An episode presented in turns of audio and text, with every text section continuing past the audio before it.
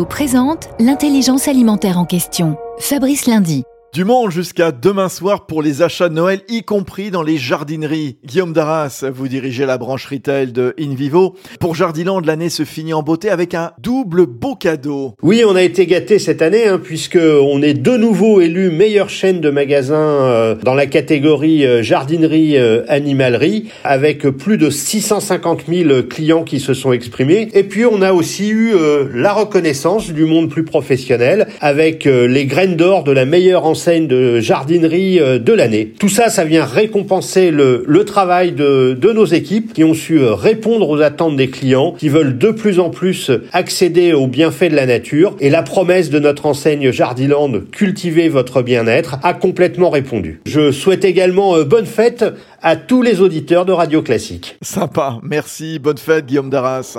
Union nationale des coopératives agricoles françaises, InVivo s'engage pour la transition agricole et alimentaire vers un agrosystème résilient.